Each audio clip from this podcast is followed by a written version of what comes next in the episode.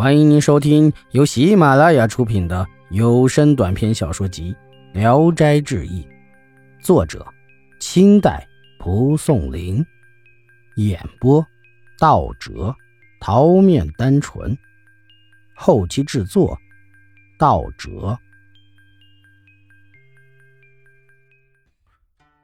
金生色，金生色是云南晋宁人。娶了本村一个姓穆的女子为妻，妻子生了个男孩，刚满周岁，金生色就忽然得了病，他预感自己必定会死去，就对妻子说：“我死了，你一定要改嫁，不要守寡。”妻子听了，好言好语，恳切发誓，表示要死守到老。金生色听了，摇摇手，对母亲说。哎，我死后劳累您养育小孙子阿宝，不要叫媳妇守寡。母亲哭着就答应了他。不久啊，金生色果然死了。木母前来吊唁，哭完后对金母说：“天降灾祸，女婿突然死去，我女儿年龄还小，身体也弱，将来怎么生活啊？”金母悲痛中听木母说了这番话，极为气愤，生气地说：“一定要守寡。”木母感到很惭愧，也就没再说什么了。夜里，木母陪她女儿睡觉，私下里对女儿说：“人人都可以做丈夫，凭我儿的好长相，还愁找不到个好男人？年纪轻轻不早找个人家，整天瞪着眼儿守着这个小儿。”难道不是个傻子？你婆婆如果一定要叫你守寡，绝不能给她好脸看。金母从门前走过，正好就听到这些话，非常的愤恨。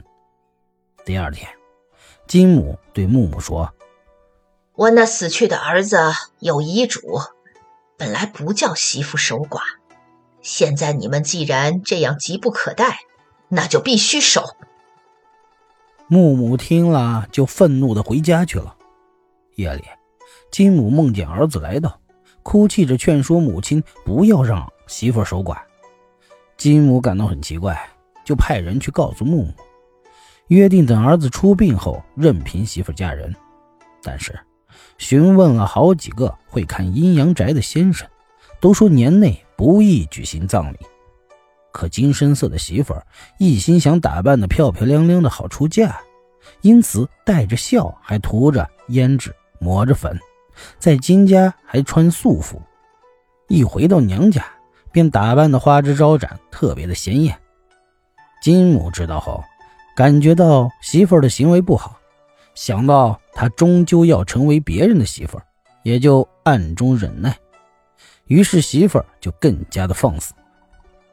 这个村呢，有个游手好闲、品行不端的人，叫董贵。见到金深色的媳妇后，很喜爱她，用金钱买通金家邻居的老妇人，求他牵线与金家媳妇私通。夜里，董贵从老妇人家跳墙到金家媳妇的房间和她鬼混。这样往来了十余天，丑事啊传遍了全村，唯有金母不知道。媳妇儿的房间呢？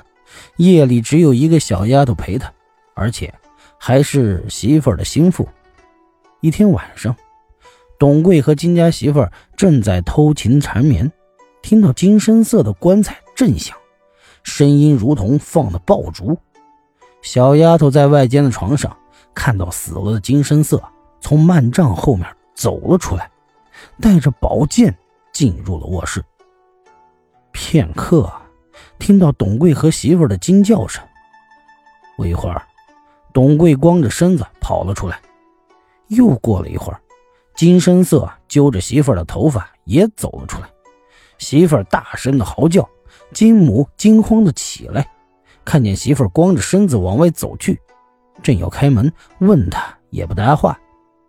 金母就追出门去看，四周一片寂静，什么声音也没有。竟不知道那媳妇儿跑到哪里去了。金母回来，走进媳妇儿的卧室，灯还亮着，看见有一双男人的鞋，于是呼叫小丫头。小丫头才战战兢兢的出来，把刚才发生的奇怪事情都说了。金母和她呢，感到又害怕又奇怪。本集演播到此结束，谢谢大家的收听，喜欢请点赞、评论、订阅一下。